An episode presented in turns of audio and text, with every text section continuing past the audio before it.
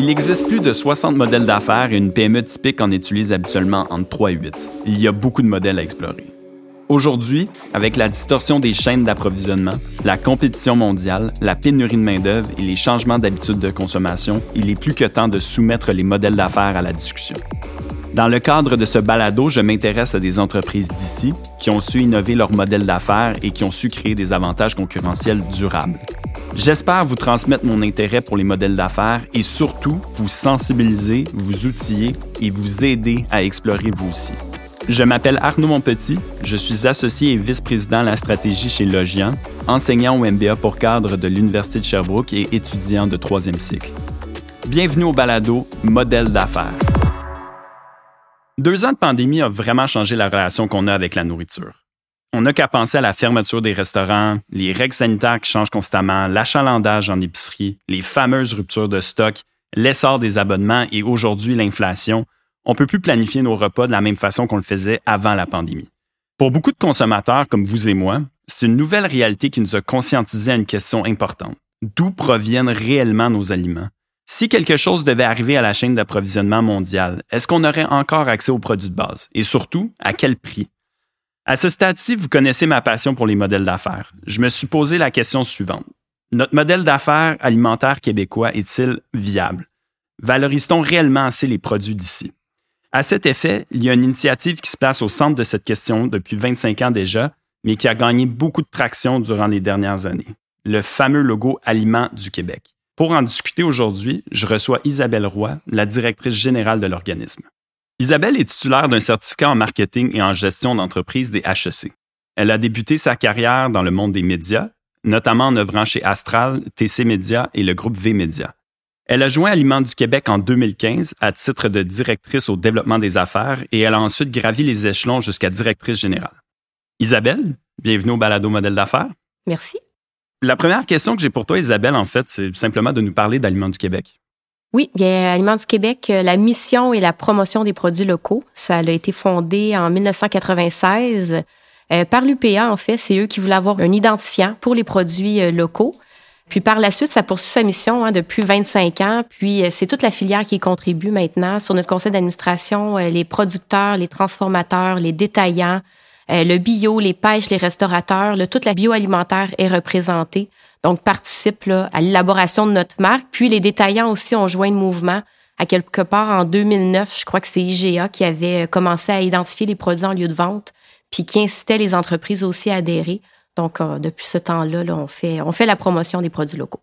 Si on revient en 96, au moment où l'UPA a créé Aliments du Québec, c'était quoi l'idée derrière ça? Est-ce qu'on avait une mauvaise représentation des aliments québécois à ce moment-là, en épicerie ou dans le reste de la chaîne? Le local n'était pas très à la mode en 96, là, si on se rappelle. C'était vraiment pour commencer à identifier nos produits ici au Québec, euh, surtout les produits frais. Euh, par la suite, il y a Aliments préparés au Québec qui est arrivé pour valoriser le savoir-faire euh, des, produits transformés ici, mais vraiment, c'était pour pouvoir identifier les produits qui étaient cultivés et élevés ici. Isabelle, si on se ramène à aujourd'hui, combien d'entreprises qui ont votre logo sur leurs emballages? En fait, euh, c'est nos adhérents. Nos entreprises adhèrent à notre organisation. Ils font vérifier des produits. On est maintenant à plus de 1600 entreprises et plus de 26 000 produits environ. On a aussi un programme Aliments du Québec au menu pour les restaurateurs et les institutions qui mettent au menu des produits locaux. Et puis, euh, on est rendu à 750 restaurants environ et 450 institutions euh, participantes aussi au programme. Je sens que vous êtes dans un écosystème où il y a, beaucoup de parties prenantes, mais concrètement, c'est qui votre client, c'est qui votre cible principale chez Aliments du Québec? Ben, on a plusieurs clients. On a nos entreprises en premier, les entreprises bioalimentaires québécoises, les restaurants, les institutions. On a aussi euh, les partenaires de l'industrie bioalimentaire, donc toute la filière bioalimentaire du Québec est notre client aussi, car c'est nous qui avons les logos pour identifier les produits locaux. Donc, on se doit de leur offrir aussi une marque forte, crédible et là, des consommateurs. Si on décortique ça un petit peu, je veux commencer avec votre premier client qui est le transformateur. Concrètement, lui, c'est qu'est-ce que ça lui apporte euh, d'être adhérent d'Aliments du Québec? Euh, ça lui donne un droit d'utilisation d'un logo qui est reconnu par presque 9 consommateurs sur 10 maintenant. On a revu l'identité visuelle il y a trois ans. Euh, donc là, on récupère le taux de notoriété qu'on avait un peu perdu avec un nouveau logo, mais on est presque à 90% Donc, il y a une marque forte, qui peut, un logo qui peut mettre sur son produit pour être identifié en lieu de vente.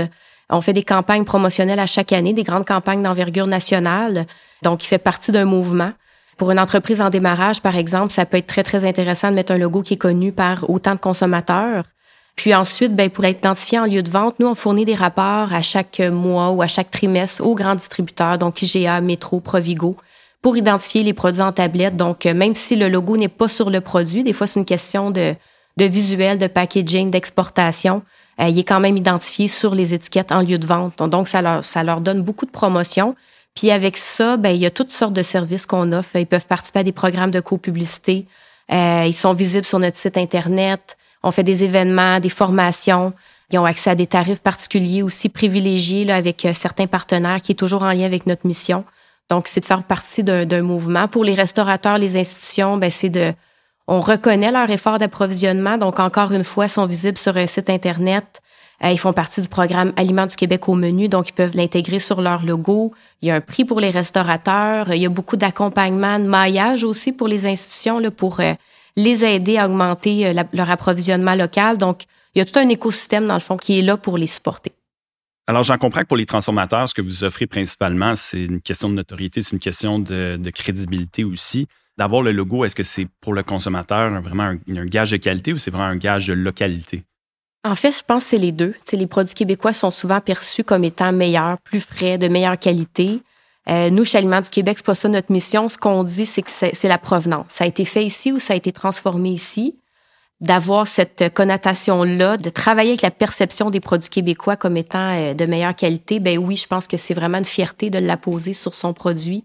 Puis ça peut être fait pour cette façon-là aussi, mais je pense que c'est surtout pour toute la promotion et euh, puis la reconnaissance du logo. Si on le regarde maintenant purement du point de vue du détaillant, alors les IGA, les métros, les Sourbays et compagnie, est-ce qu'on a un service pour eux? Est-ce qu'on a une proposition de valeur uniquement pour eux? Oui, ben en fait, euh, deux choses. Euh, de un, ils peuvent identifier les produits locaux. Les consommateurs en veulent. Depuis les dernières années, surtout depuis la pandémie, le local est sur toutes les lèvres. Donc, pour eux, de pouvoir avoir une marque qui est forte, connue, crédible, pour afficher les produits locaux en lieu de vente, c'est merveilleux. Puis aussi, ben, d'avoir euh, nos, listes, dans le fond, de produits. Ça leur fait découvrir aussi des produits. Euh, puis, euh, ils visent aussi à augmenter les, produits locaux sur les tablettes. Donc, ça aussi, je pense que ça, ça a une valeur pour eux. Là. Vous avez deux marques de commerce. Donc, il y a Aliments du Québec et Aliments fabriqués au Québec, si je ne me trompe pas. Qu'est-ce qui distingue ces deux marques-là? Aliments du Québec, c'est un aliment qui est composé à 85% d'ingrédients québécois et plus. Donc, c'est un aliment qui est peu ou pas transformé. C'est souvent les produits frais. Euh, aliment préparé au Québec, c'est un aliment qui, est en bas de 85% d'ingrédients locaux, qui a été euh, transformé et emballé ici. Donc, il faut vraiment une activité de transformation au Québec. Et puis, euh, ça doit être emballé au Québec. Et il y a une notion très importante à aliments préparés au Québec, c'est que s'il y a un ingrédient principal qui est en quantité suffisante disponible pour la transformation, il doit être utilisé. Là, je donne un exemple parce que ça, c'est un petit peu long à expliquer. Euh, mais si par exemple, je fais un produit, euh, un pain à la canneberge, un gâteau à la canneberge, je dois utiliser la canneberge du Québec parce qu'on en a en quantité suffisante. Là. Il y a pas, on, on pourrait jamais accepter euh, d'octroyer une marque de certification aliments préparés au Québec à une entreprise qui ferait un produit à la canneberge provenant de l'extérieur. Donc, on vient vraiment supporter la production aussi. Maintenant, ben, il y a des produits qui sont disponibles en quantité suffisante pour, mettons, le, consommateur, mais pas nécessairement pour la transformation. Donc, on travaille avec l'industrie pour regarder c'est quoi le seuil qu'on peut, euh, qu'on peut exiger à une entreprise. Euh, puis ensuite de ça, on a les déclinaisons bio. Donc, c'est pas nous qui, qui certifie que c'est bio. On travaille avec le CAR TV. Euh, c'est eux qui nous confirment que le produit est bio. Donc, c'est nos déclinaisons bio, Aliments du Québec bio, Aliments préparés au Québec bio. Donc, c'est vraiment un deux repères en un. Alors, on parle plus que trois marques finalement. Oui. Dans le fond, quand on parle de nos marques et nos déclinaisons, c'est qu'on a quatre marques de certification. Puis, déclinaisons, on parle aussi de nos programmes, donc Aliments du Québec au menu pour les restos et les institutions, qui, eux, ben, doivent s'approvisionner. Euh, pour les restos, c'est à peu près à 60% d'ingrédients québécois euh, sur l'ensemble de l'année, parce qu'on sait que la saisonnalité là, qui, peut, euh, qui peut jouer beaucoup euh, là-dessus. Et au niveau des institutions, ben, c'est vraiment un effort d'approvisionnement qui doit être démontré et qui vise à avoir de la croissance à chaque année. Là.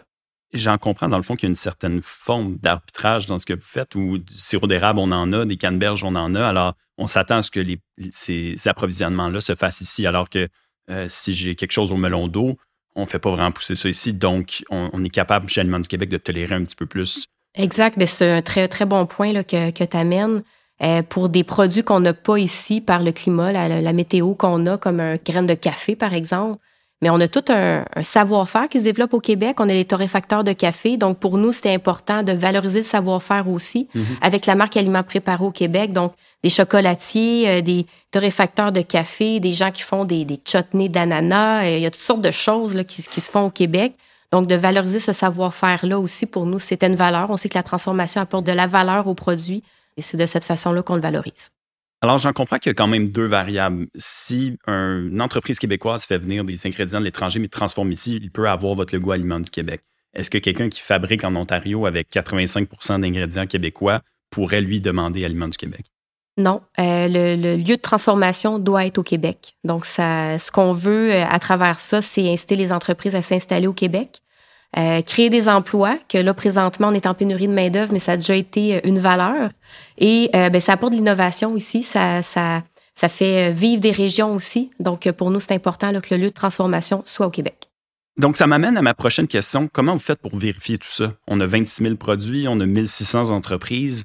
Comment on fait ça pour s'assurer qu'il n'y a pas de fraude? En fait, l'entreprise adhère à l'organisation et fait vérifier les produits. C'est vraiment, dans le fond, ce n'est pas l'entreprise qu'on certifie, c'est vraiment les produits qu'on vient vérifier.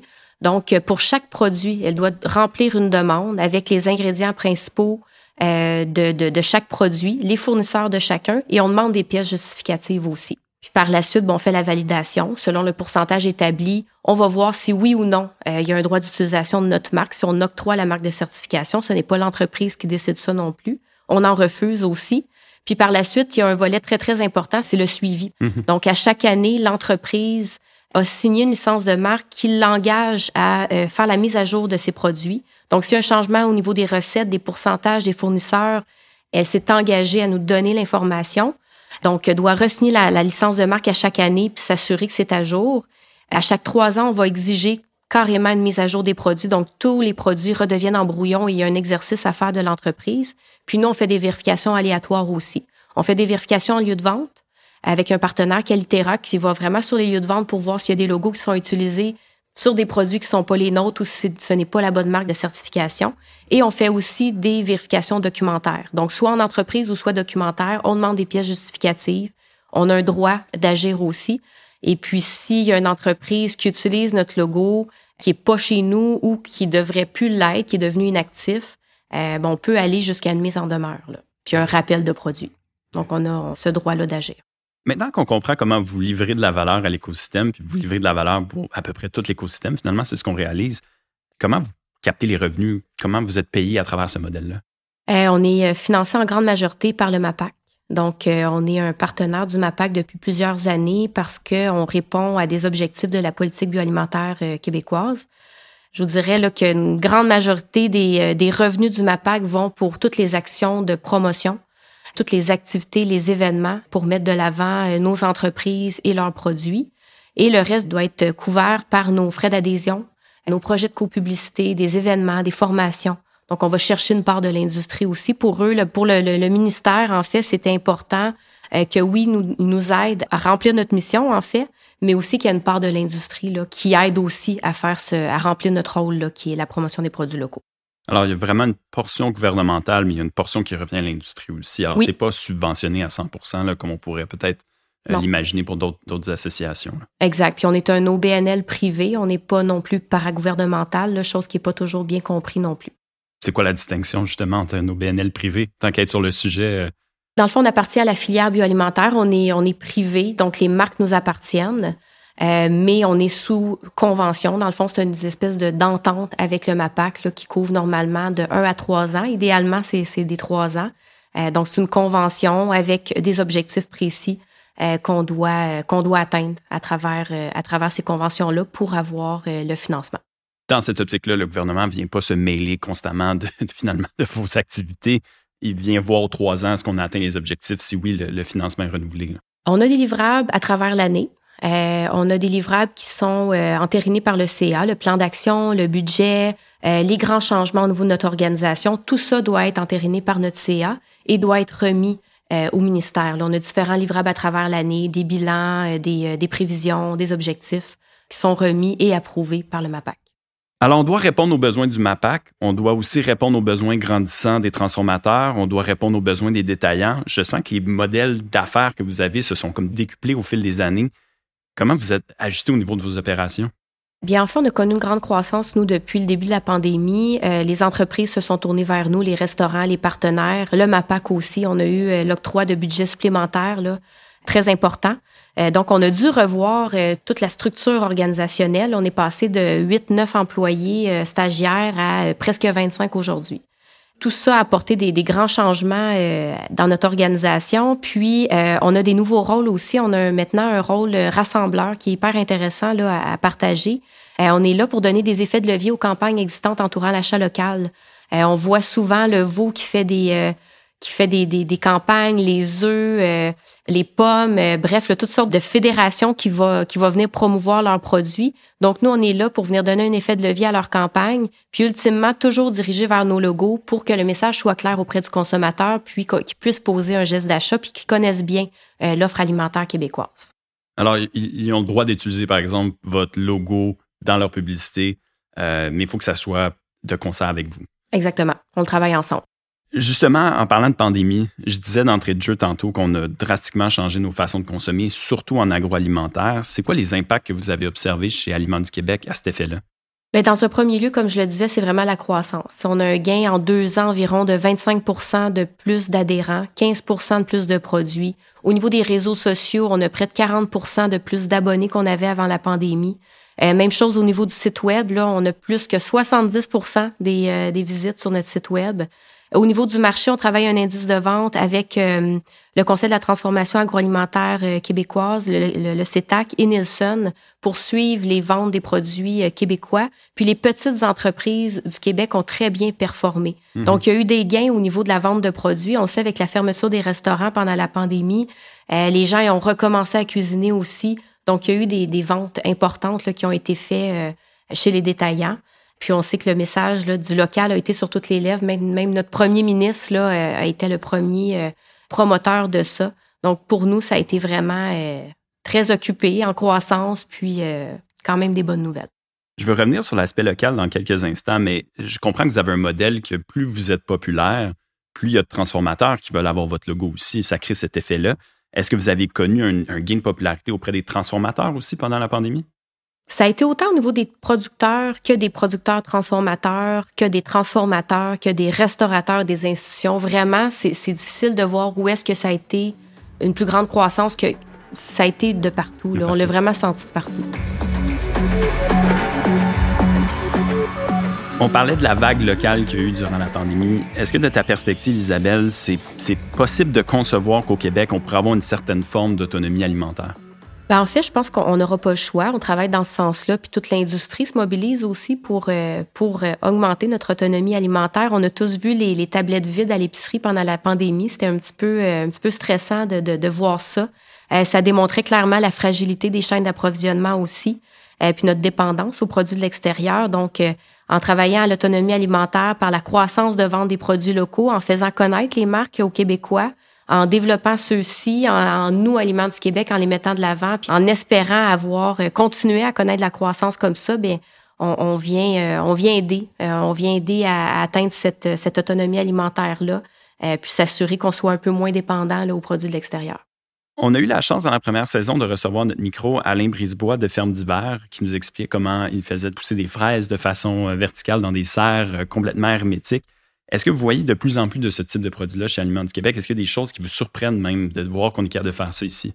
Bien, les fraises, euh, justement, c'est un bon exemple. Euh, on a beaucoup de produits de serre, de fruits et légumes de serre qui, qui voient le jour. Euh, on a fait une campagne, entre autres, avec les producteurs en serre du Québec, les concombres de serre maintenant, les poivrons. Il y en a aussi, c'est seulement maintenant pour le HRI, hôtel, restaurant, institution, mais il y, a même une serre d'agrumes qui, qui se passe ici au Québec. Donc, oui, je pense que c'est en croissance. Le gouvernement investit aussi euh, dans, euh, dans tout ce qui est la, la technologie et tout ça pour, euh, pour arriver à faire ça. Mais faut, faut que le consommateur soit là aussi. Puis encore une fois, c'est notre, notre mission Aliments du Québec de faire connaître ces produits-là qui, sont de plus en plus compétitifs aussi. Donc, ça nous permet de consommer des fruits et légumes en toute saison. Fait que ça, c'est hyper intéressant pour nous. Là. Isabelle, on est présentement dans un grand moment d'incertitude. Il y a beaucoup d'inflation. Euh, les détaillants ont affiché, un après les autres, leur gel de prix. Comment c'est perçu de votre côté chez Aliments du Québec? Bien, nous, on sait qu'il y a un mythe euh, qui perdure auprès des produits québécois. Là, je pense que tout va augmenter. Euh, mais on, veut s'assurer que ce mythe-là, que le produit québécois est nécessairement plus cher, on le déboulonne tranquillement là, avec, euh, avec les, les, les, campagnes de promotion qu'on fait. On le fait depuis plusieurs années en démontrant la variété des produits québécois, euh, qu'on en a dans toutes les catégories d'épicerie, que ça peut être euh, une croustille, un fromage, un pain, que c'est pas juste dans des produits frais ou des produits plus dispendieux. On sait qu'on a des méthodes de production qui sont parmi les, les, les, meilleures au monde. Donc, des fois, il y, a, y, a, des prix qui sont plus élevés pour certains produits, mais quand même, on veut, on veut démontrer la variété des produits pour essayer le plus possible de réduire ce mythe-là. Puis on est allé un petit peu plus loin cette année avec une étude euh, sur le prix des produits québécois. Est-ce que ça coûte vraiment plus cher de consommer des produits québécois? On l'a fait avec l'Université d'Alousie. Puis au total, dans 70% des catégories, il y avait un produit qui était moins cher ou équivalent à un produit de l'extérieur. Donc ça va être le message de notre prochaine campagne pour que le consommateur québécois sache que malgré l'inflation, euh, qu'il soit pas juste à la recherche de prix, puis qu'il oublie euh, le, le, produit local derrière ça, euh, on est là pour y démontrer dans quelle catégorie on peut faire un choix local, puis ultimement que le message dans la tête des consommateurs, ce soit qu'on peut continuer à consommer local, puis ça sera pas nécessairement plus cher. Il y avait une étude de Léger qui disait là, en octobre 2021 qu'il y avait 54% des consommateurs québécois qui disaient vouloir acheter des produits du Québec, mais qui croyaient qu'il n'y avait pas les moyens. Donc, c'est une statistique assez, euh, assez importante qu'on doit, qu'on doit défaire là, avec euh, justement nos campagnes de publicité puis l'étude. Alors, c'est vraiment un mythe qu'on c'est plus cher qu'on consomme québécois. Il, y a, des produits pour chaque catégorie qui sont très compétitifs. Oui, oui. Puis on est là pour les afficher. Puis les détaillants aussi là, sont là pour, euh, pour les afficher en lieu de vente, pour les identifier. Si on se tourne vers le futur, puis on regarde aussi qu'est-ce qui pourrait être fait dans d'autres secteurs. Alors, ce que vous avez fait pour l'agroalimentaire depuis 25 ans est assez incroyable. Je suis sûr qu'il y a d'autres industries qui se tournent vers vous, le vêtement, les meubles. Euh, est-ce qu'il y aurait d'autres industries qui pourraient apprendre de ce que vous avez fait? Euh, oui, en fait, euh, le MEI, euh, le ministère de, l'économie et de l'innovation, a fondé en 2022 les produits du Québec, qui est un OBNL aussi, qui vise à encourager l'économie d'ici puis de reconnaître le savoir-faire aussi, mais de tout produit autre que le bioalimentaire parce qu'on le fait bien. leur modèle est complètement inspiré du nôtre. On a même participé aussi à l'élaboration de celui-ci. puis leur marque de certification sont produits du Québec, fabriqués au Québec et conçus au Québec. Euh, donc, euh, c'est là pour tout ce qui est autre que le bioalimentaire. Donc, je pense que c'est une bonne nouvelle. Donc, ils ont les mêmes logos que vous sans avoir l'image de marque, mais l'idée derrière est la même. L'idée derrière est la même, euh, mais ils ont leur logo distinct, bien évidemment. C'est le moment de l'émission où je sors ma boule de cristal et je me permets la question de faire un petit peu de prospective. On est où dans cinq ans chez Aliments du Québec? C'est difficile hein, de prévoir. on est où même l'année prochaine avec ce qui se passe présentement. Euh, mais ce qu'on veut continuer, dans le fond, nous, on doit évoluer avec les besoins de l'industrie, avec les besoins du consommateur aussi. Euh, on veut suivre le marché, les tendances, on veut continuer de croître, on l'espère, avoir une plus grande masse critique, être plus visible pour euh, faciliter le geste d'achat. On espère, avec les efforts qui vont avoir été mis dans les dernières années, qu'on va vraiment avoir contribué à l'autonomie alimentaire, puis qu'on va avoir encore plus de ventes de produits québécois, en espérant qu'on atteigne nos objectifs là, prochainement. Isabelle, merci beaucoup de t'être prêtée au jeu. Euh, bon succès pour la suite des choses et bon succès à Aliments du Québec. Merci beaucoup. Aliments du Québec a su développer au fil des années un modèle d'affaires très difficile à appliquer. Le modèle multiface ou en anglais multi-sided market. Pour ce faire, ils se sont positionnés au centre des relations d'une chaîne de valeur, celle entre les agriculteurs, les transformateurs, les détaillants et les consommateurs. D'un côté, l'agriculteur veut valoriser ses ingrédients, le transformateur, quant à lui, veut démontrer son aspect local et sa qualité au consommateur. Les détaillants veulent prouver qu'ils font des efforts pour encourager l'économie locale. Et finalement, le consommateur, lui, veut s'assurer d'un seul coup d'œil qu'il fait des choix éclairés. Tout ça est offert à partir d'un seul logo. Ce modèle est difficile à imiter, mais il peut se dupliquer à travers toutes les industries. Il suffit de bien comprendre l'ensemble des enjeux des parties prenantes et en créant des propositions de valeur uniques à chacune d'elles.